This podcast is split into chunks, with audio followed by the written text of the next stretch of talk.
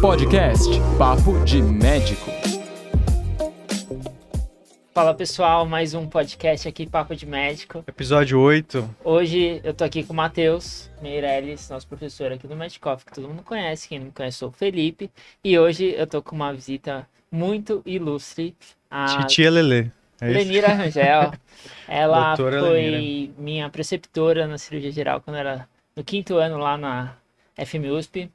Foi uma das pessoas assim decisivas para fazer cirurgia. Eu já pensava, obviamente, mas a gente só tem mais vontade de fazer cirurgia quando fala com ela, uma especialista.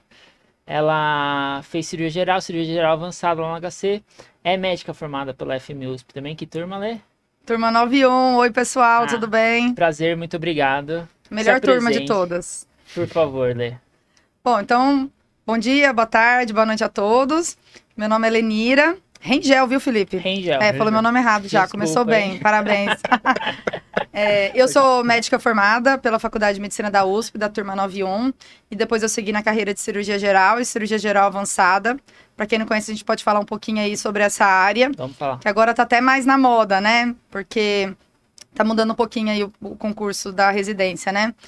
E depois acabei ficando lá como médica preceptora, tanto do grupo de oncocirurgia quanto dos internos. E com certeza é o meu maior feito que eu considero até hoje profissional, foi a minha preceptoria. Tenho muito carinho dos alunos que passaram na minha mão e eu ter tido um pouquinho de contribuição na formação deles. E hoje, dia dos professores, né? Deus A gente tá Parabéns. gravando aqui Parabéns, 15 de outubro. obrigado. Parabéns para vocês também, né? Que estão aí ajudando a carreira de tanta gente. E, e aí continuo lá, depois prestei concurso e hoje sou médico assistente, tanto da oncocirurgia quanto do grupo de pronto-socorro. E aí, Lenira, o que, que a gente vai falar hoje? Então, foi uma surpresa me chamar aqui com tema livre, né? Eu poderia escolher alguns temas bem legais interessantes, mas eu acho que poderia falar um pouquinho sobre a mudança da residência, né? É, 60 horas, dois anos, três anos de geral, algumas subespecialidades não é muito a nossa área, mas, por exemplo, a vascular mudou aí também. O que, que os acadêmicos de medicina, os formados agora, os novos médicos que estão querendo seguir na área cirúrgica, o que, que podem esperar de novo? O que, que vocês acham? Acho bem legal. Vamos... Bom, sim. Sempre a gente recebe várias perguntas lá, principalmente o papo cirurgião, né? Em relação aí dois anos, área básica, que não vai ter mais. A gente vai falar um pouquinho disso, três anos. Talvez no futuro acesso direto aí das especialidades. Um tema bem polêmico, controverso. Falar um pouquinho. O que, que você acha, Lê? Bom, começar de um âmbito bem geral, assim, né? Eu, como cirurgiã geral, eh, posso falar com grande eh, certeza do que eu tô falando, que as pessoas não entendem o que é um especialista em cirurgia geral, que é o que eu sou, né? Então, poucos países no mundo formam um cirurgião geral com diploma em dois anos. E é o que a gente fazia até cerca de um, dois anos atrás, né? Já há muitos anos, os nossos professores, nossos mestres, né, fizeram dois anos, têm um diploma de cirurgia geral. E aí depois vão para subespecialidade. Então, ou vão seguir urologia, cirurgia plástica, gastrocirurgia, enfim, é, algum tempo a mais, né? E aí, é, alguns hospitais de formação oferecem uma complementação em cirurgia geral. E com certeza isso aprimora muito a área médica. Então, assim, você é especialista, eu sou urologista. E você, eu sou especialista em cirurgia geral. Eu fiz dois anos a mais focado nas patologias é, mais abrangentes e mais graves de, do- de todo o corpo humano, da cirurgia geral como um todo. É, e isso é uma subespecialidade. Então, é, muita gente já começa a confundir daí, né? A cirurgia geral avançada, né? O grupo. é, a cirurgia geral programa avançado é igual a cirurgia geral dois anos? Com certeza não. É, eu sou uma especialista em cirurgia geral. Vou ter vantagens e vou ter desvantagem. Não é bem desvantagem, assim. É diferente de outras especialidades. O que mais confunde é o pessoal da gastrocirurgia, né? Então, muita gente me perguntava assim, os alunos, ah, o que que é melhor, geral ou gastro? Não existe isso. Existe São o que você quer diferentes, né? seguir, são diferentes, exatamente. Algumas é, cirurgias terão, estarão ali na interseção, né? Então, principalmente cirurgias do aparelho digestivo como um todo, né? As urgências não traumáticas como colecistite, apendicite, úlcera perfurada, as cirurgias eletivas, mas existem algumas é, patologias que a gente não vê na geral avançada, por exemplo, bariátrica e transplante hepático, isso a gente não tem, e é o diferencial da gastrocirurgia. Mas a gastrocirurgia não tem trauma, por exemplo, e vê menos urgências traumáticas do que a gente. Então, vai do que você quer seguir, né? Ahn, E uma E a parte de, de sarcoma, melanoma também, né, ah, que a sim, gente não... perfeito. E, e tumores de partes moles, que na, na gastrocirurgia como um todo acaba vendo também, claro, principalmente reto peritônio, né? Mas a gente não costuma operar, né? Não, mas bem menos. É. Como a gente também, também trabalha com esôfago, vê, mas num volume menor do que vocês fazem. Então vai do perfil da pessoa. Mas aí, voltando então, o que eu acho, né? Então, que a cirurgia geral é uma especialidade, mas como o Brasil fornecia, né? é, baseado e, e liberado pelo MEC, o diploma de cirurgião geral em dois anos, acabava que o especialista em cirurgia geral, apesar de ter uma formação mais aprofundada, era meio que tratado igual, vamos dizer assim, né? Então, na verdade, é, divulgar essa nossa especialidade é uma maneira também de valorizar, né? E fazer as pessoas entenderem que dois anos a mais aprimora muito o cirurgião em relação à área básica, que também é importantíssima, óbvio, independente da subespecialidade que a pessoa vá seguir. Bom, e aí agora, né, eles olhando modelos, principalmente americanos e europeus, na verdade viram assim, não, realmente, dois anos, não dá para você dar o diploma de cirurgião geral para alguém. Né? Então você pega a sua formação, a do Felipe, a minha formação, né? Depois de dois anos, eu me senti apta para muita coisa, mas com certeza me senti insegura. É, e isso que eu queria perguntar, Danila. Você acha que dá pra formar um cirurgião com dois anos? Você acha que o cara sai, consegue sair operando bem depois de dois anos de Não, cirurgia? minha opinião é que não conduta? consegue. Pode ser que ele consiga um- contar aí nos dedos as cirurgias que ele saiba fazer muito bem. Aham. Por exemplo, uma hernia inguinal muito bem, uma colecistectomia, seja por via laparotômica ou laparoscópica, e aí mais umas três cirurgias que ele coloque no currículo, por exemplo, uma colectomia. Mas, com certeza, ser um cirurgião geral, como eu sou hoje, depois de alguns aninhos né, de formada, Dois anos só, né? né? Uhum. E com certeza não, acho que não. E aí essa mudança eu acho que veio para até mesmo proteger e melhorar, né, o especialista, que aí ele não ele não vai ser um cirurgião geral que vai cair no mundo, alguns mais corajosos que outros, né, e não estando totalmente preparados. Então eu acho que foi uma mudança boa. Isso é minha opinião particular. A gente pode colocar aqui na mesa uns 20 cirurgiões e talvez nenhum ter uma opinião igualzinha a outra. Alguns vão ser favoráveis totalmente, outros desfavoráveis totalmente. Eu sou mais a favor de ter realmente aumentado o número da cirurgia geral e fazer o pré-requisito para especialidade. E como que fica agora a cirurgia geral avançada? Vai ser um R4, R5? Vai ser só um R5? Como que é? Essa aí é uma pergunta difícil de responder, começando por uma, uma bem capciosa, mas é, até atualmente, né? Inclusive abriu vaga esse ano para quem quiser prestar geral avançada, dois anos de cirurgia geral e depois mais dois anos da nossa especialidade, que é baseada muito em urgências traumáticas, não traumáticas, é a parte eletiva, tanto trato gastrointestinal, parede abdominal e partes moles. É, a partir do momento que essas pessoas entram no programa de três anos, chegou três anos, talvez não abra uma residência com vagas no MEC e com bolsa, que é uma coisa importante também para o residente, por mais um ou dois anos. Isso a gente não tem a resposta ainda. Mas a gente está estudando, pelo menos no nosso hospital, né, no nosso grupo, de pelo menos oferecer um quarto ano optativo. É, é uma coisa que pra gente ficar esperto para os próximos anos também, inclusive, que talvez eles abram vagas para especialidade como acesso direto, né? Então, quem quiser fazer uro, ao invés de prestar cirurgia geral, vai prestar urologia direto, direto do sexto ano. Então, talvez vagas mistas, ninguém sabe como que eles vão liberar o acesso. E é uma coisa bem polêmica, porque pelo menos a maioria dos internos que eu converso, que querem fazer cirurgia, muitas vezes eles não querem, não sabem o que eles vão fazer de subespecialidade. Ou às vezes, muitas vezes mudam, né? Pelo menos na minha panela, o Augusto mesmo, que entrou, queria fazer gastro, é, tá acabando urologia, e tem muita gente que entra sem saber. Então é uma coisa bem polêmica que eles têm que pensar como que eles vão vão fazer para abrir ess- essas vagas nos próximos anos, né? Isso daí é uma coisa meio incerta que a gente não sabe ainda. Com certeza. E aí, assim, a pessoa, né, o médico formado vai entrar na urologia e o outro vai entrar na vascular. Hoje, atualmente, eles fazem o mesmo programa dois anos.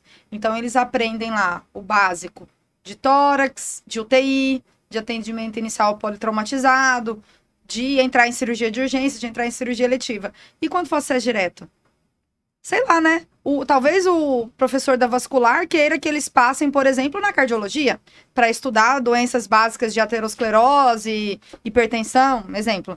E o cara da urologia quer que vai passar na nefro, para estudar novamente fisiologia renal. Sim. Né? Então é, é um. É uma área que E eles os vão ter que hosp- E os pensar bem. hospitais que não têm cirurgia geral e só tem especialidade, por exemplo, não sei, Hospital Brigadeiro, que só tem urologia. É uma coisa meio incerta, né? Meio não, totalmente, né? Totalmente Cê- Você é a favor ou não? Olha, é- eu confesso que não parei para pensar com carinho e discutir com os especialistas de outras áreas. Para cirurgia geral, que é a minha área, sim, sou a favor de ter acesso direto, como está tendo agora. É, mas, assim, não é preto no branco. Pode vir alguém aqui e me mostrar algumas, é, alguns argumentos que possam me fazer mudar de ideia. Para as especialidades, eu vou ficar devendo a resposta, porque eu acho que o especialista vai saber falar melhor né? Então, o cirurgião infantil, o quanto foi bom ele ter operado um cara de 150 quilos, né? Verdade. Pra, ser cirurgião infantil. Ter passado na cabeça e pescoço. É, exatamente. Não, não sei o quanto isso ajuda ou não. É, eu acho que uma área básica é muito bom, independente da espe- da especialidade que vá fazer. Eu acho que você ser um cirurgião de cabeça e pescoço e você não souber como é que faz uma gastrostomia, eu acho que dificulta um pouco a sua formação. Então, não vou falar que eu sou totalmente a favor de acesso direto, mas eu acho que eu precisaria mais de embasamento aí para conversar com os especialistas para dar essa resposta definitiva. Concordo. Eu sou, eu sou contra, não gosto dessa ideia, mas enfim. É, Danira, quem te conhece sabe, o que, que você considera. Você foi preceptora dois anos, né? Da, da graduação dos internos aí. Em relação à postura, o que, que você considera uma postura padrão dos internos? O que, que você acha que tem muito, muito aluno que ouve e assiste a gente aqui? Então, como você acha que os internos devem levar o internato, a graduação, ou mesmo até os residentes, R1, R2, para se tornar um cirurgião padrão, principalmente porque agora está mudando a, a, a carga horária, né? Mudou que, pelo menos na maioria dos hospitais, tem que ficar uma carga horária de 60 horas. Você acha que dá para formar um cirurgião com 60 horas? O que, que você. Eu lembro no internato, quando eu passei com a Lenira, eu chegava às 5 horas da manhã no hospital. Tinha medo de chegar, a Lenira já, tá, já ter chegado, inclusive, porque às vezes ela fazia dessas. Mas eu não chegava às 5 horas na preceptoria, não. É, então.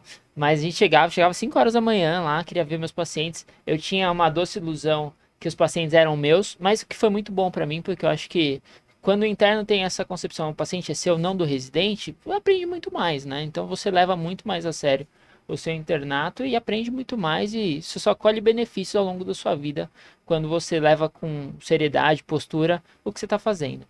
E eu, pelo menos, sempre tentava fazer isso quando eu estava passando no internato, na residência, enfim. E, e agora tem 60 horas, que talvez seja pouco. Não, pra, Seja pouco, não, Felipe, Então, fala a verdade. não, eu quero, eu quero a sua, a sua opinião. Pra mim também acho que é pouco. Eu não fico 60 horas nem agora na preceptoria no hospital. Mas o que, que você acha? O que, que você acha que tem que melhorar? Qual que é a postura que você acha que o, Tá. o residente e o interno tem que ter perante a tudo isso que a gente tá vivendo? Legal, adorei a pergunta. Eu também tinha medo da Lenira no R1. Ó, só uma Se, coisa. se eu soubesse que ela ia passar visita, eu estu- tinha que estudar a fundo pra. Ó, a Sabe? fama precede. Eu quero falar sobre isso também. Sobre assim, ó, a doutora Lenira vai chegar. Então eu vou estudar direito caso. Mas enfim, vou deixar vai- mais pra frente. A, a- a grande pergunta é: vai ter visita ou não, doutora Lenira? Pra saber a conduta. Eu, vou- eu vou começar por uma fácil aqui, pra não ser cancelada, que é 60 horas. O que eu acho? Acho que é muito pouco, muito pouco. Mas, mais do que isso, eu acho que as pessoas não são iguais. Né? Então, eu acho que ter um número determinado, máximo, é um, um completo descabimento dentro de uma formação médica. Então, eu posso, por exemplo, ter muito mais facilidade em estudar texto e você muito mais facilidade em aprender olhando uma cirurgia e o Matheus muito mais facilidade é, num- com imagem e procedimento, por exemplo. Então, acho que cada pessoa vai entender é, onde ela tem que investir mais o seu tempo e outras que ela acha que, tá, é, que é mais fácil para ela aprender. Isso tendo um mínimo ali. Então, assim, a pessoa chega, vamos supor, eu vou no estágio técnica cirúrgica, tá? Então tem lá uma carga horária bem mais tranquila, né? Light, tem horário para começar e terminar a residência. Aí eu tenho lá das 8 ao meio-dia, das duas, das 14 às 18. E nesse horário eu tenho lá um programa, então, que eu vou fazer hérnia, diversas técnicas, com ou sem tela. Vou fazer dissecção da via biliar, vou fazer colecistectomia, seja no porco, né, no, no, no modelo suíno, seja no modelo cadavérico. Enfim, tem lá o meu programinha, tá bom? Pode ser que eu faça tudo isso em uma hora e você faça isso em três horas e tá tudo bem. E aí, o restante do tempo, cabe, eu acho, a cada pessoa o mínimo do bom senso, porque a gente não tá falando de criança, a gente tá falando de médico formado, né? Se vai utilizar essa hora para, por exemplo, eu tive mais dificuldade na hérnia. Então, será que então eu não posso fazer uma outra hérnia do outro lado, em vez de dissecar mais a via biliar, que eu tenho um pouco mais é, de, de facilidade? Bom, isto posto, que eu falei da técnica cirúrgica é mais tranquilo, vamos pensar no hospital. Então, eu tô lá no estágio, por exemplo, de urologia, tá? Aí eu vou passar uma semana no transplante, vou passar uma semana no pronto-socorro, vendo lá as urgências urológicas, que é extremamente importante para qualquer médico, não precisa nem ser cirurgião, né? É, depois eu vou passar uma semana na enfermaria e uma semana no ICESP, né? No, vendo as patologias oncológicas. E aí, na minha semana de transplante, não teve transplante. Porque é uma coisa que não depende da gente. Precisa ter um doador, precisa ter um receptor factível, né? Tem que estar em condições, enfim, é um alinhamento de astros para ter um transplante. E na semana não teve transplante. Na semana seguinte, eu tô na enfermaria, eu tenho as minhas outras atribuições, eu vou estudar é, tumores renais, eu vou estudar patologias calculosas, enfim. E pimba, surgiu dois transplantes naquele dia. Então você que está rodando um transplante vai entrar em um e o outro não tem um R1. Né? Eles não colocam na nossa cabeça Pô, vai lá, aproveite. Aproveite o máximo. Será que daqui 3, 4, 5, 10, 20 anos, essa, essa cirurgia que você vai entrar agora pode fazer diferença na sua formação? Né? E não, ninguém proíbe o residente de ficar mais de 60 horas, mas tá uma coisa tão engessada que a gente estimula o cara a fazer só 60 horas embora. Não estimula assim, ô oh, cara, vem aqui, então o Augusto tá lá rodando um transplante, né? Pô, liga pro residente. Se ele chamava assim, cara, vem aqui, vai rolar um transplante. O residente pode se sentir acuado. Não, o que, que é isso? Já passei de 60 horas, já tô muito mais meu tempo aqui, né? Com então, certeza. é só alguma das coisas que eu penso, assim. Eu é, acho que é muito pouco. E o paciente não tem hora para complicar também, né? Exatamente. Então, às vezes, você fica entra em cirurgia, que a cirurgia por si só dura 12 horas. E a gente é, é cirurgião, mas tem ambulatório, tem enfermaria para evoluir, você tem que passar visita, tem que falar com o familiar, etc, etc. Isso daí, 12 horas no dia não dá conta, nem 12 horas. A gente fica mais. Principalmente quando a gente passa em estágio mais pesado, você fica 12 horas operando, mais as outras coisas, né? Com certeza. Por isso que a gente chegava às 5 horas da manhã no hospital, né? Se às 7 horas eu tenho que estar no centro cirúrgico, eu tenho que fazer todas as minhas tarefas antes para depois entrar na cirurgia com a cabeça também em mente com aquilo que eu vou fazer naquele momento. E meu chefe fala uma coisa que eu concordo mil por cento: cirurgia tem hora para começar, não tem hora para acabar. Pode ser uma cirurgia que você acha que é simples, né? Mas não marque um compromisso inadiável para logo depois, porque cirurgia não tem hora para acabar. Pode ser que fique muito mais tempo do que isso. Mas eu acho que 60 horas é muito pouco. É, observando a carga horária das especialidades que o R1 e o R2 passa, depois na cirurgia geral mesmo, né? É claro que ninguém quer deixar também o residente chegar à exaustão física, né? Porque você trabalhar de mau humor, você trabalhar com fome, cansado, com sede, sem tomar um banho, né? Não vou falar que isso aconteceu uma ou duas vezes com a gente, que foram muito mais, né? Não precisa exagerar. Mas é, aí é o que eu falo, as pessoas são diferentes, né? Sim. Então, talvez alguém vai, vai conseguir ali em 60 horas, outra pessoa vai precisar de 80, outra pessoa vai precisar de 100 horas naquele mês, talvez no mês seguinte precise de um pouquinho a menos. Eu sou, eu sou contra ter o um máximo. A questão é que a gente não pode contar com o bom senso de todo mundo, né? E muitas vezes o residente é sobrecarregado mesmo. Né? Tanto do ponto de vista físico mesmo, quanto uma carga emocional. Eu entendo, a gente está lidando com vida humana, né? Nossos pacientes são, são muito complexos, são graves. Mas, acho que a gente tem que contar com o bom senso próprio ver se eu preciso ou não estender mais tempo, né? se eu quero entrar naquela cirurgia, se eu quero participar da reunião de radiologia, se eu quero voltar no estágio, por exemplo, o exemplo que eu dei de transplante renal, né? Mas enfim, poderia dar outros mil exemplos aqui. E vocês? Eu acho que não dá pra formar um cirurgião com 60 horas semanais mesmo, não. Porque enquanto, sei lá, sem menosprezar, claro, a atividade do clínico é, é muito importante. Muitas vezes o, o doente é mais, bem mais complexo e demanda muito mais discussão e, e, e, e, e tempo de visita e tempo de atualização ali, né? Então, enquanto é aquilo que você falou, chegar às 5 da manhã para estar tá tudo, tudo, tudo pronto às 7 para poder passar o dia operando Como algumas você, vezes. como você diz, a gente faz tudo que o clínico faz. E ainda opera, né? isso é óbvio. E aí o clínico ele chega às 7 horas, pega o plantão, evolui ali até às 9, 10, Faz sete 11. postos diagnósticas. É. e claro, mas é do doente dele, que é mais complexo mesmo. O nosso tem a patologia cirúrgica, opera, pode complicar clinicamente, mas normalmente as complicações estão dentro daquelas coisas previstas, né? Não tem muita coisa, muito diagnóstico de house, assim, no meio cirúrgico, né? Tá tudo mais sob controle, assim. Mas, claro, tem muito, muito mais atribuições e atividades do que só o manejo clínico do doente cirúrgico, né? Tem o manejo cirúrgico do doente cirúrgico também. Então, precisa, demanda mais tempo mesmo. E é mais pesada, claramente é mais pesada a residência. Em qualquer lugar, eu acho. né? Concordo. E em relação ao perfil. Postura. Não, postura, são coisas diferentes. Então tá bom. Vamos Nossa, falar se eu for a falar de perfil aqui, aí eu vou ser cancelada mesmo. Eu ia perguntar em relação ao perfil, mas não vou perguntar. a gente então, pode deixar mais pra frente. Mas Tá. sobre a postura. Postura. Ah, outra questão. É, isso, é, não, não que eu fosse insensível, eu nunca fui uma pessoa insensível. Sempre fui uma pessoa que conversei muito com os pacientes, conversava com a enfermagem, conversava com é, técnicos de enfermagem, com instrumentadores, enfim. Eu sempre quis ter várias visões diferentes de dentro do hospital. Mas com certeza o tempo e a vivência foi me mostrando cada vez mais que nós tratamos banal uma situação que para o paciente é muito especial e é muito sofrida e muito dolorida e muito difícil.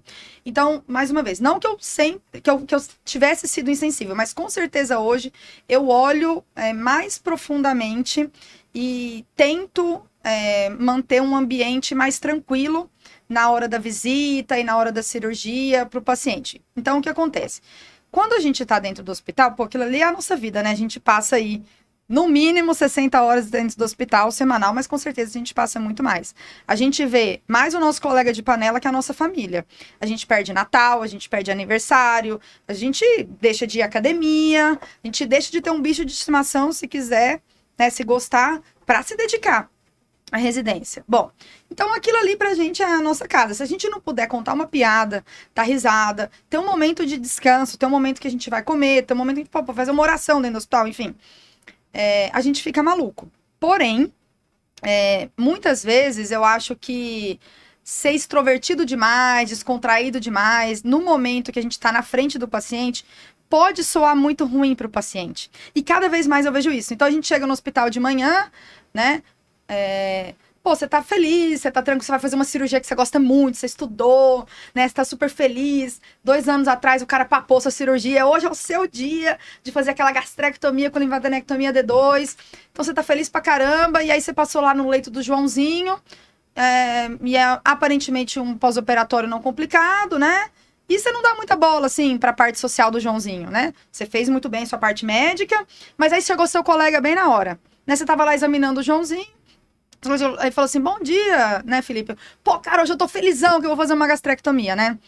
É, não que isso seja errado, mas assim, pô, o João tá lá, cara, ele operou um câncer, ele tá preocupado porque ele tem dois filhos ainda muito novos e ele é viúvo.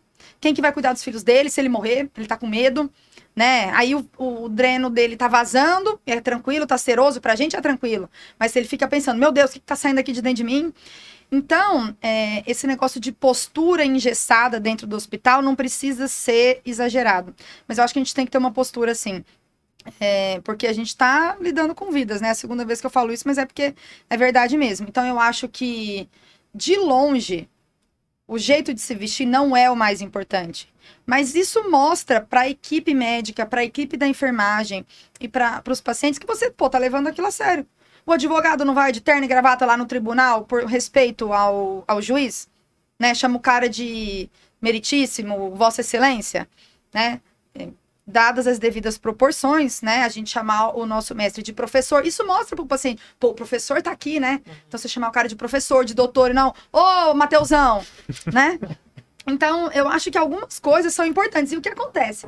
A gente pega adolescentes, adultos muito novos, né? Tem gente que entra na faculdade com 16 anos, né? E bota dentro do hospital e a pessoa não entende aquilo. Então, eu acho que é, mostrar uma certa seriedade é importante na cirurgia. Não sei se você está querendo perguntar, sim. né? Mas isso que eu tentava passar para os meninos. Então, é, essa postura, né? Se vestir bem, obviamente as regras de higiene, né? Então, nada de brinco comprido, cabelo solto, relógio, por examinar o paciente de relógio, né? É um fômite enorme de transmissão. É, agora na pandemia, não sei nem dizer, né? Todo mundo tá falando muito mais, né? Sobre transmissão é, com as mãos, enfim. Eu acho que tem essa parte.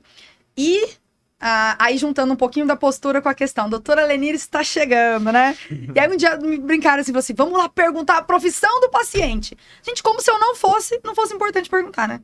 Agora, uma coisa é, se a fama precede, e só de saber que eu estarei de plantão, a pessoa vai lá e olha com carinho, né? E redobra o cuidado que ela já tinha. Muitas vezes estava muito bem feita a passagem de plantão. Fala, não, mas eu vou olhar os pormenores aqui porque a doutora Lenira tá vindo. Eu acho que isso é imprescindível. Muitas vezes muda o modo como a gente vai tratar um paciente. Pô, eu trato tumores de partes moles. Se eu for tratar, por exemplo, uma amputação de uma falange distal de um advogado, talvez eu trate diferente do cara que é pianista, né? Sim. Um cirurgião. Um gineco não precisa muito, né? Enfim, é, são algumas vezes umas perguntinhas capciosas que a gente aprende muito no- né, na formação na área básica, no terceiro ano, no quarto ano, e depois chega no internato. Na residência a gente tem tanta coisa para fazer que a gente esquece essa parte. Mas eu acho importante fazer, e além disso, aí que eu queria emendar com a postura. Pô, pro paciente, né? Pô, o cara sabe meu nome, o cara sabe minha profissão, sabe quem são meus familiares. Pô, ele se interessa por mim, não só pela minha patologia. Eu nunca, nunca fiquei internada. Não sei como é isso. Mas olhando de fora, eu acho que isso é uma coisa que muda. É, acho que o que você falou é extremamente importante, né, Lenira? Às vezes a gente tá acostumado, tá lá, sei lá, no estágio de estômago, tá vendo, a gente opera cinco gastrectomias numa semana. Então, pra gente é Ai, mais uma gastrectomia. É, delícia mesmo. Mais uma gastrectomia, entre aspas, né? Mas pro paciente é único, né? Então Exatamente. você tem que lembrar disso e tentar passar uma confiança pra ele, porque é, você, no SUS principalmente, o cara lá não tem muita escolha do médico que ele tá, que vai operá-lo, né? Então, caiu lá com o Dr. Felipe e Brasil. Ele não sabe se eu sou bom ou sou ruim. Vamos lá, então, em particular não, ele escolhe o, a referência dele, quem passou, pode passar em três médicos diferentes e, enfim, E é por Mas- isso que o serviço particular é mais caro, né? com certeza. Porque ele está pagando para ser operado pelo Dr. Felipe. Isso. E não no convênio ou no SUS, que pode cair qualquer um. Pode ir qualquer um. Mas, Mas isso é outro assunto. Tem que ter esse respeito, né? Tem que lembrar, ter esse respeito e lembrar de sempre individualizar a doença e o doente, principalmente, né? O paciente, porque a gente às vezes acaba esquecendo que é só fazer o tiquezinho lá do bucho, passar rápido, ah, o exame está ok, então tchau, beleza, fica com Deus aí, cinco minutos, cinco minutos, dois minutos de visita e Brasil, vamos lá pro próximo paciente, né? Né? Essa E- questão de passar visita na beira do leito. Clínico não dá conta, né, coitado? Tem dor nas pernas. Tem que sentar, né? Tem que sentar. Mas cirurgião passa na beira-leito, né? Algumas coisas, obviamente, a gente evita, principalmente porque os nossos quartos no sul são enfermarias compartilhadas, né? Então, o Joãozinho tá lá do lado do Alfredo e talvez ele não queira que o Alfredo saiba o diagnóstico dele, enfim. Mas a gente bota os residentes, os internos, numa sabatina, né? E eu se- e isso eu sempre falava para os pacientes, ó, seu fulano, fica tranquilo, eu tô perguntando aqui, é para estimular. E quando o interno ou residente acertava, tem que ter um reforço positivo também, né? Que legal, é isso mesmo, vamos atrás, né? Agora, se for também para a gente passar num ambiente universitário, né, de formação, eu acho isso importantíssimo. Por isso que eu falo, hoje, até hoje, o maior feito profissional que eu me vejo tendo, com certeza foi a preceptoria, porque foi uma coisa que eu me dediquei muito, fazia com, é, com muito amor e acredito eu que com uma boa competência também. É, então, se for também para passar no ambiente universitário, à beira-leito, e não estimular a discussão, aí também aí você não precisa, né? Você faz residência AD, né? Beleza. lê lá o seu texto e pronto. Será que Mas- lançar? Mas acho que foi um pouco isso. A postura que eu quis dizer é porque a gente torna, sem querer, muito banal situações que não são banais, né? São muito especiais. Então eu acho que a questão do chegar cedo para a gente operar com calma e não ficar preocupado. É, a questão de não ter hora para acabar, de tratar o nosso professor, o nosso chefe, o nosso colega, né, por alguns termos que as pessoas podem achar idiota. Ah, é doutor, tem doutorado. Gente, isso é uma, é uma maneira coloquial de chamar as pessoas, né? Mas para o paciente aquilo pode fazer a diferença. Ah, acho que é um pouco isso. Concordo. Quer falar alguma coisa, Matheus?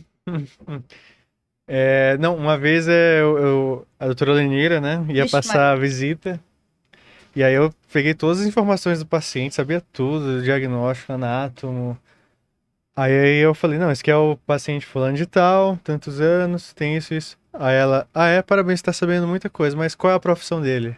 Olha aí! Eu, Caralho, É sempre a profissão, gente. puta merda, esqueci de perguntar a profissão. E é bem importante, né? Não, mas aí, aí é que tá. Você lembra disso? Ah, Você não fica assim, ah, não tem nada que ver essa profissão aqui. Não, uma coisa que fala, puxa, realmente, poderia ter perguntado. Esse é o meu papel. Hum. Como um dia alguém perguntou pra mim, óbvio que eu não sabia. Mas e aí, qual que era? Agora eu não lembro. Esqueceu já? Esqueci, esqueci. Mas, até porque existe muita.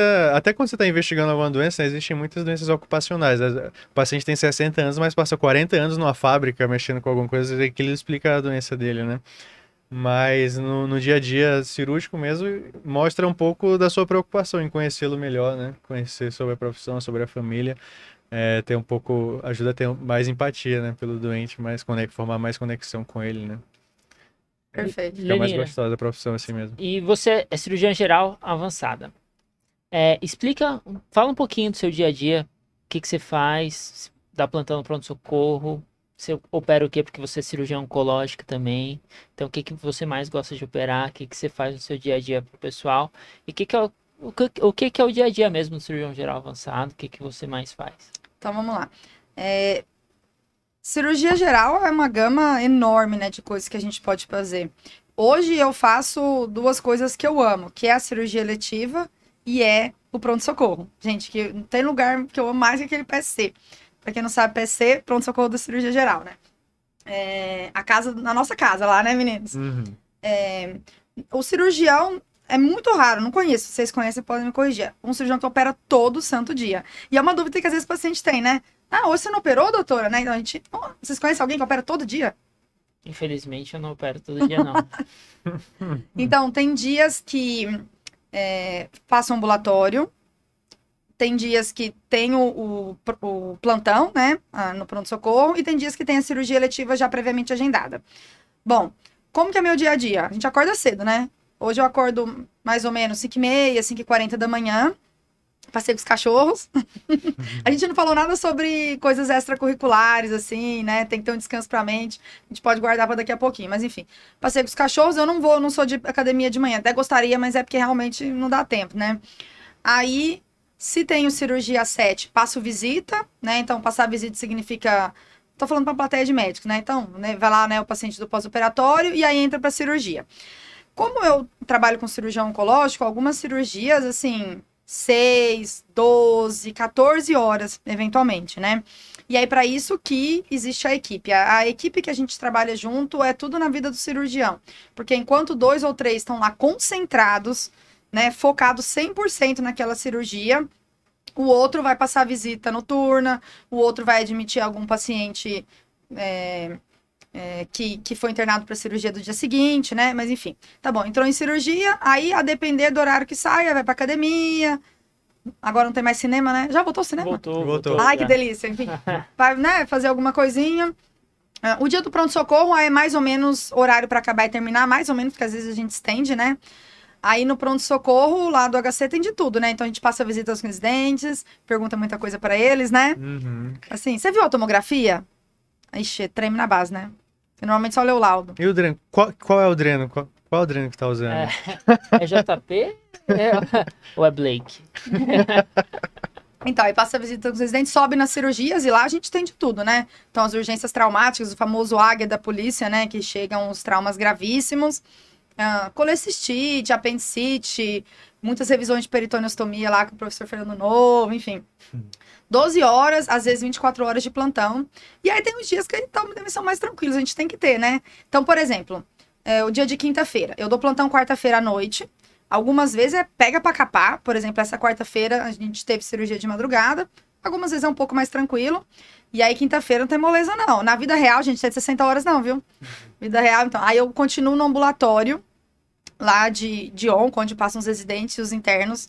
E eu amo, assim, é onde. Poxa, eu vejo o paciente de 2015, né? Que eu operei quando era preceptora. E ele lembra de mim. Eu lembro da cirurgia, lembro o residente que entrou, a bronca que eu dei, às vezes, né?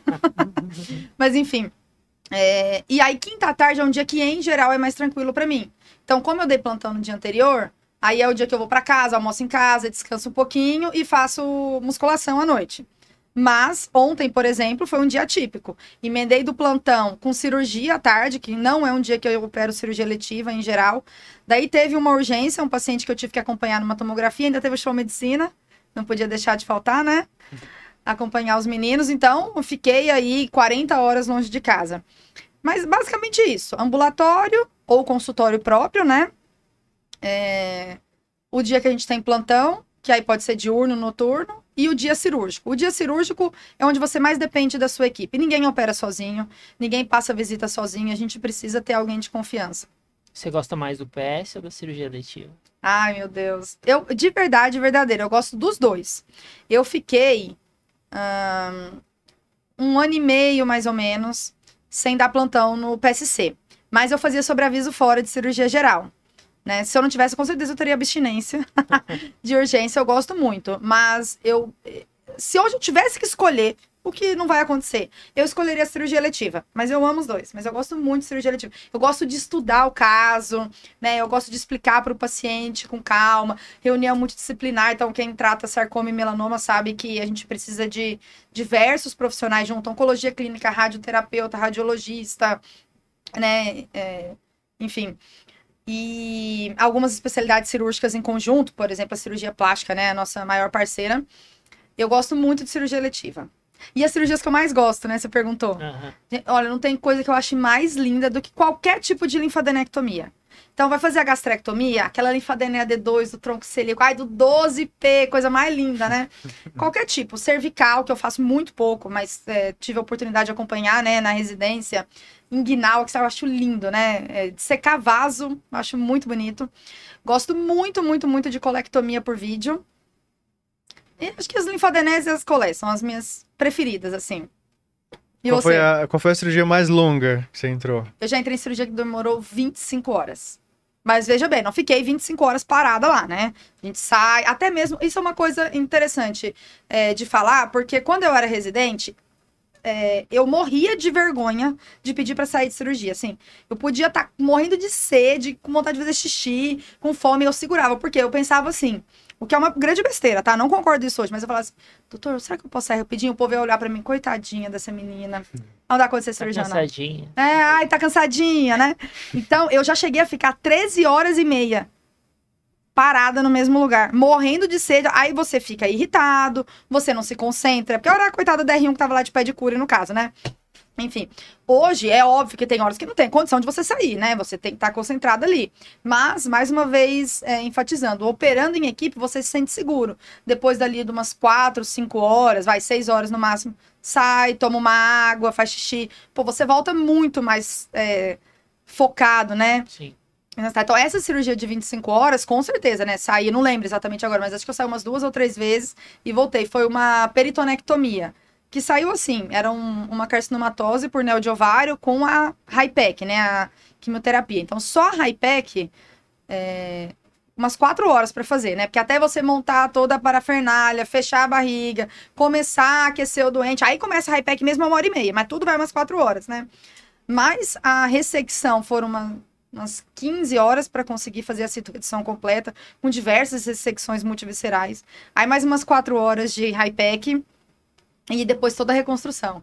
Três anastomose, drenatórios, fechar diafragma, pé, vixe, aí foram 25 horas. E, e a, noite ficou bem. A hemicorporectomia? Foram 16 horas. Ah, nossa.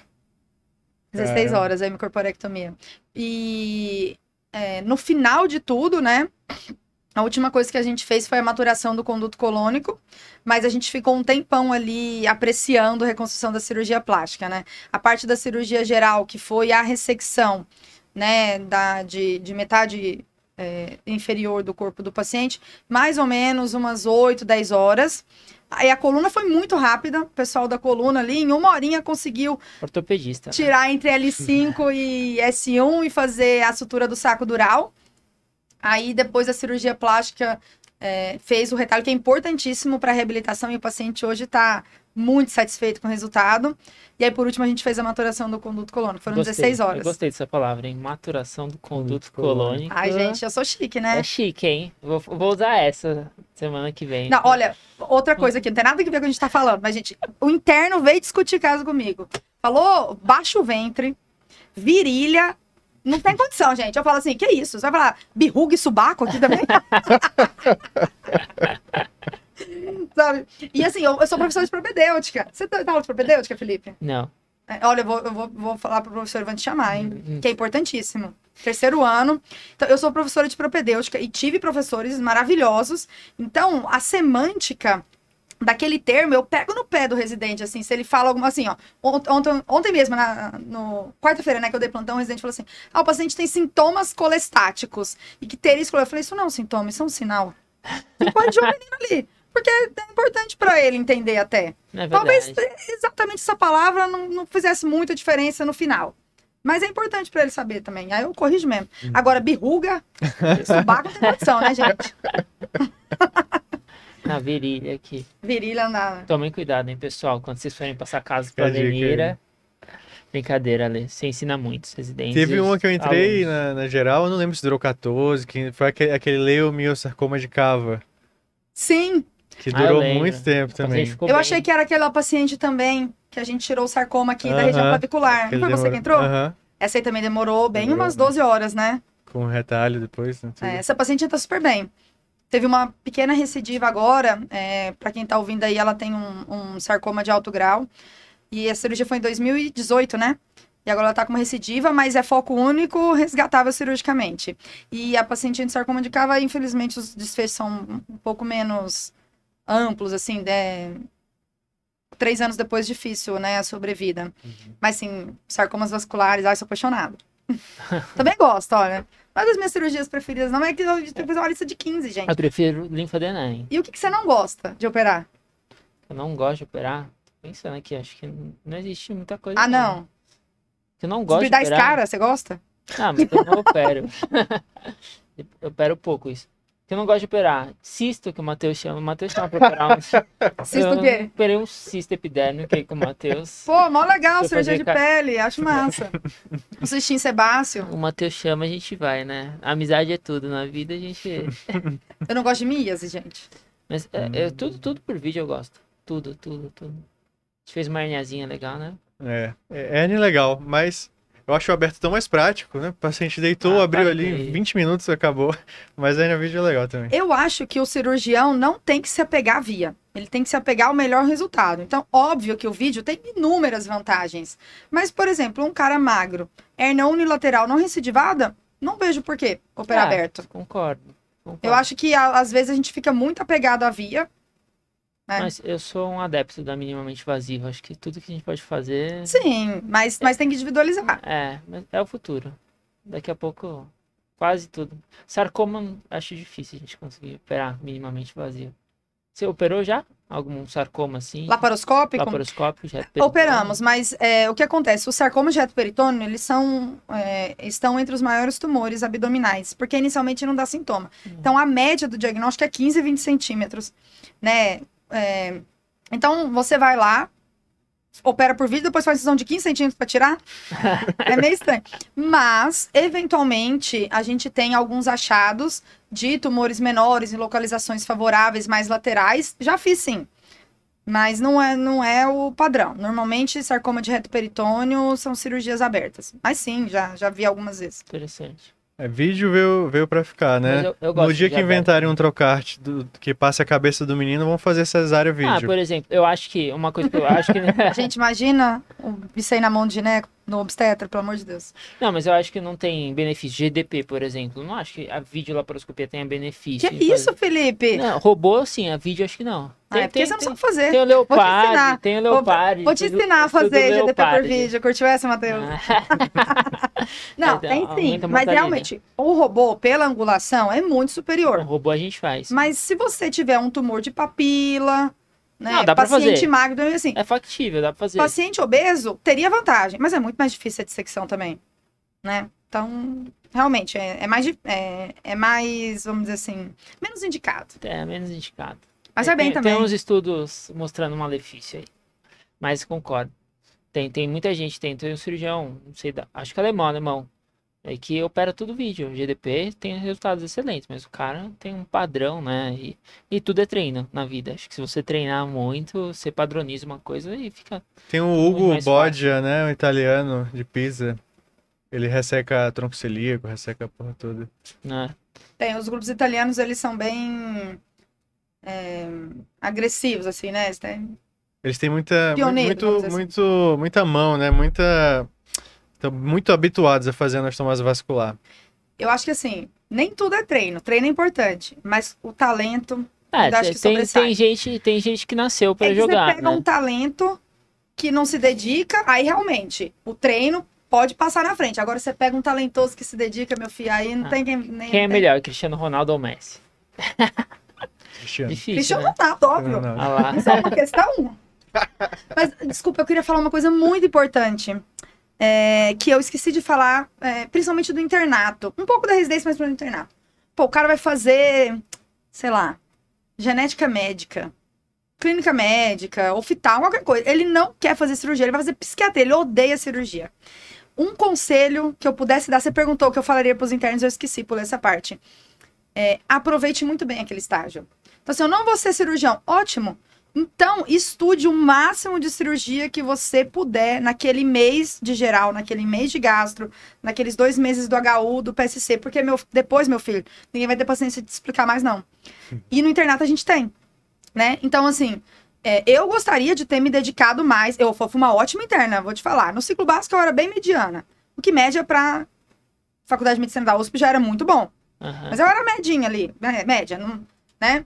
Mas no internato eu fui uma das melhores internas, eu vou falar sem falsa modéstia, assim, porque eu era muito dedicada, eu me interessava muito, a minha panela também, o pessoal era, era brilhante, assim, né?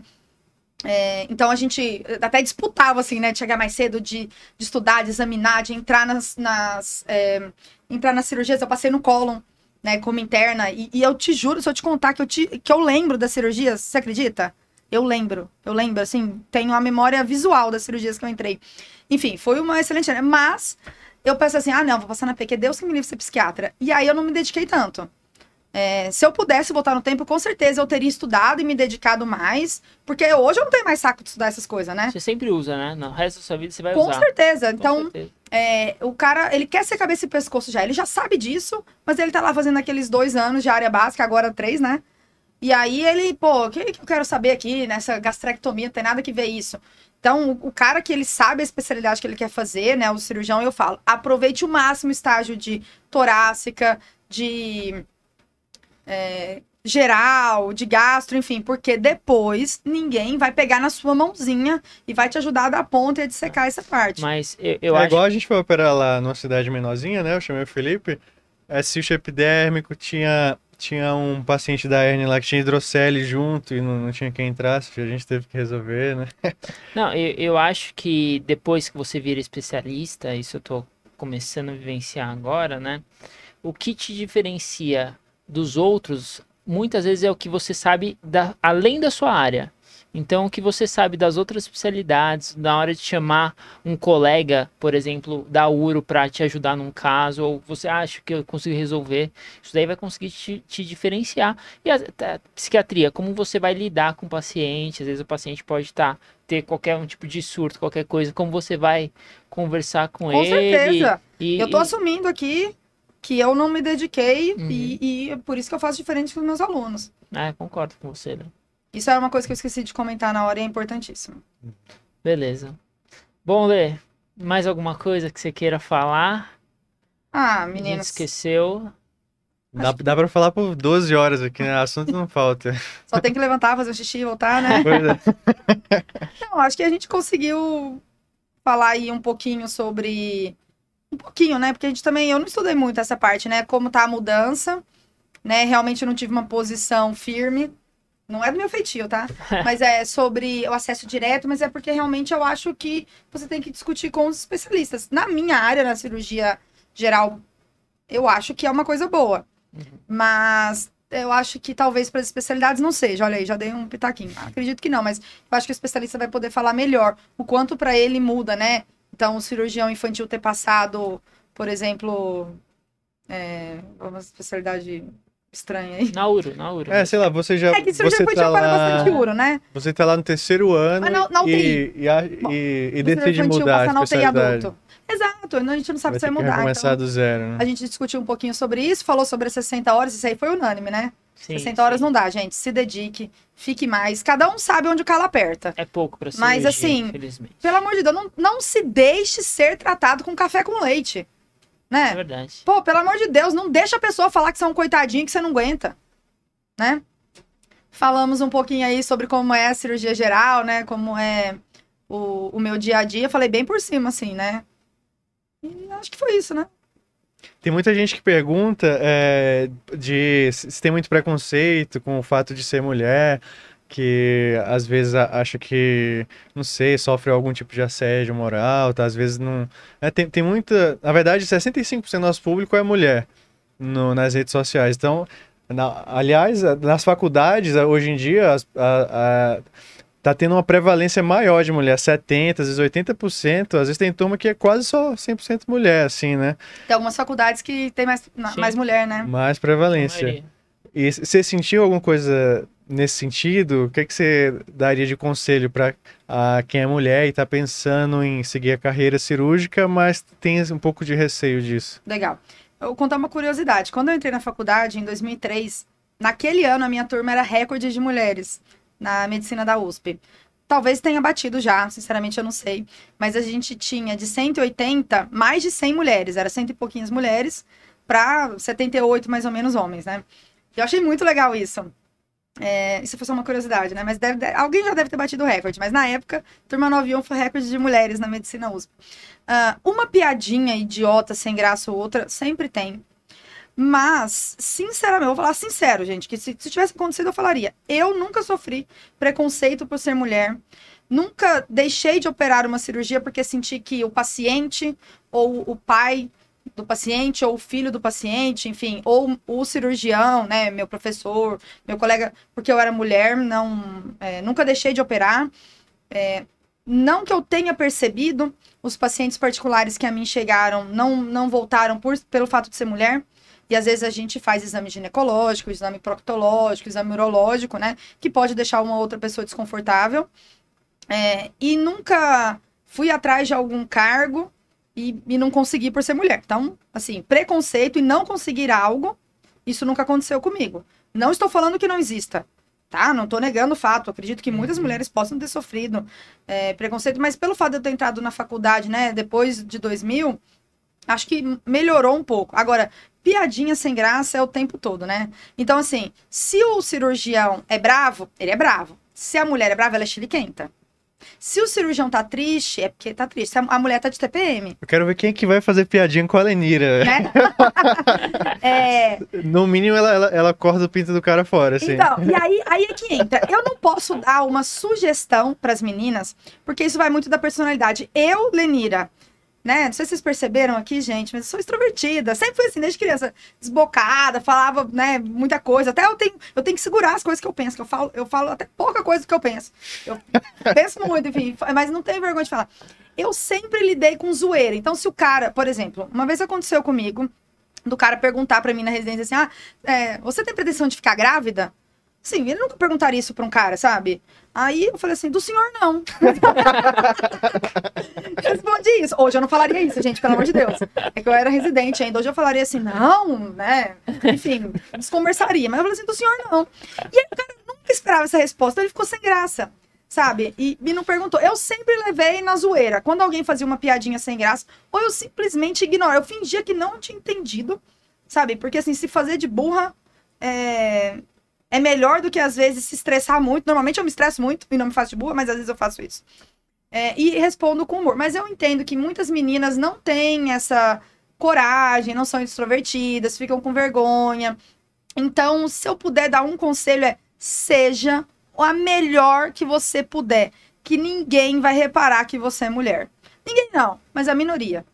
Então, assim, se você for a pessoa que chega cedo, que faz seu trabalho, que checa tudo, que opera direito, que, pô, se o professor perguntar para você quanto é o sódio, ele vai acreditar em você. Isso, isso é uma coisa importantíssima, gente. Não, não percam a melhor coisa que você tem, que é a credibilidade de vocês. Eu tenho certeza hoje que se eu chegar para qualquer pessoa e falar assim, eu vi o caso, a pessoa vai acreditar. Não, a Lenira viu o caso. Porque eu tô aí há 20 anos no hospital, um pouquinho menos, né? Que eu entrei em 2003, mas enfim, tô há 15 anos, vai que seja na cirurgia, e eu faço essas coisas mesmo. Então, se você trabalha muito bem, sempre vai ter um engraçadinho ou outro imbecil que vai fazer uma piadinha, mas com certeza a grande maioria vai olhar a sua competência.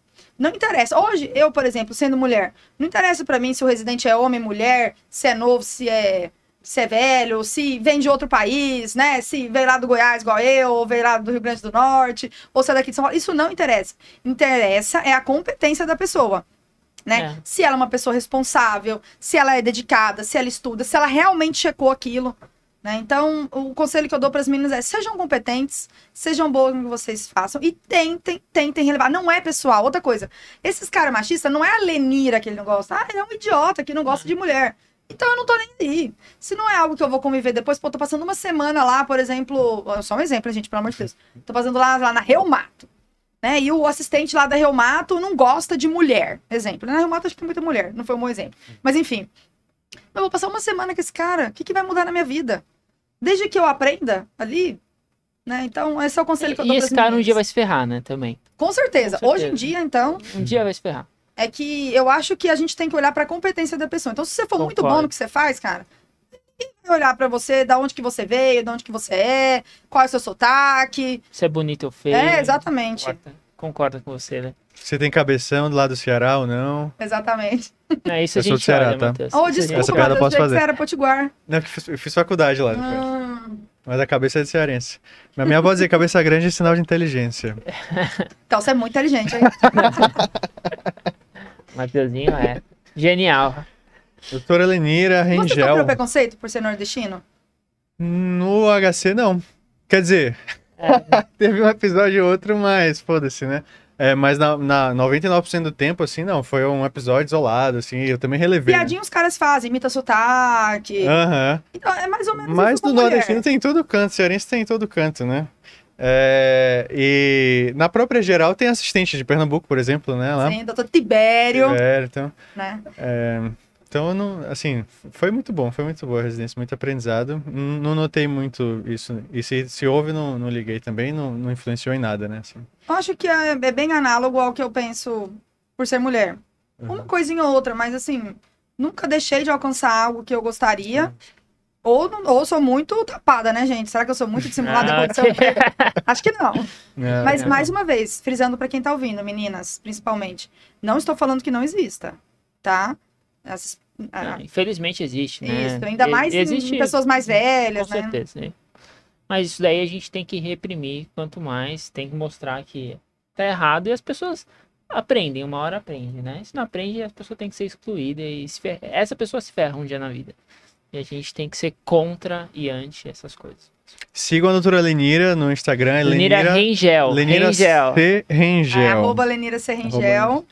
Ela é muito acessível, podem tirar todas as dúvidas. É uma pessoa de um coração muito bonito e que também ajuda, no que, vai ajudar com certeza no que for preciso, né? Nos ajudou e, e ajuda, vai ajudar você também. Obrigado, viu, Lê, pela Ah, presença. eu que agradeço, meninos. Amei. Amei que não foi coisa técnica. Mas podem me chamar, viu? Vamos a marcar, gente falar fazer de uma alguma coisa coisa. técnica específica, assim. Beleza. Por exemplo, epônimos e é, uma coisa interessante da gente falar, né? O pessoal tem ojeriza, né? Eu sou apaixonada por Epônimos em cirurgia. Acho importante. Legal. Duvido você saber mais que o Matheus. Não, Não, não O Matheus, tô o. Matheus é o cara que mais decora epônimo na Eu, eu gosto, mas eu acho que eu não, não sei sei, mais você que já esqueceu já. né? A gente pode fazer uma competição aí. Legal, mas então, Vou, vou- vou marcar. Tá bom, legal. Então vou estudar, hein? Putz. Você já leu O Século dos Cirurgiões? Não, Não acredito. não. Cara, é um, é um livro sensacional. Todo médico, mas os, os cirurgiões têm que fazer. É o, o neto do Hartman. Hum. O é, Howard, se eu não me engano. É o, o autor do livro. Agora, que faz um tempo que eu li, mas posso estar falando bobagem, mas acho que é Howard. É, fala sobre Halsted, sobre Osler, sobre os nossos grandes mestres, assim, o, o, tipo, nos últimos 100 anos, como desenvolveu, né, ao lado da anestesia, a cirurgia, e tem muito epônimo lá. Hum, Legal. A dica de fica leitura aí. dica. Século dos cirurgiões. É, mas bom. então, voltando. É, amei, que não foi uma coisa técnica, mas embora estou também aberta para falar de coisas técnicas, foi só um exemplo epônimo. Mas eu gostei, assim, desse bate-papo. Amo vocês, meninos. É, Então, o obrigado. eu conheci em 2015 e o Matheus em 2017. Isso. Aham, Né? Então já há seis anos aí. Legal. Tamo velho, né? Obrigado, Lê. Gostei Sempre bastante. bem-vinda, Muito obrigada. Tá? Ganhei uma caneca. Até a próxima. Quem... A gente esqueceu de dar pra doutora Lili. Na próxima a gente pra tem ela. que levar pro HC pra ela, hein? Obrigado, Lê. Obrigado, menino. Obrigadão. Até a próxima. Tchau, gente. Tchau, pessoal. Até mais.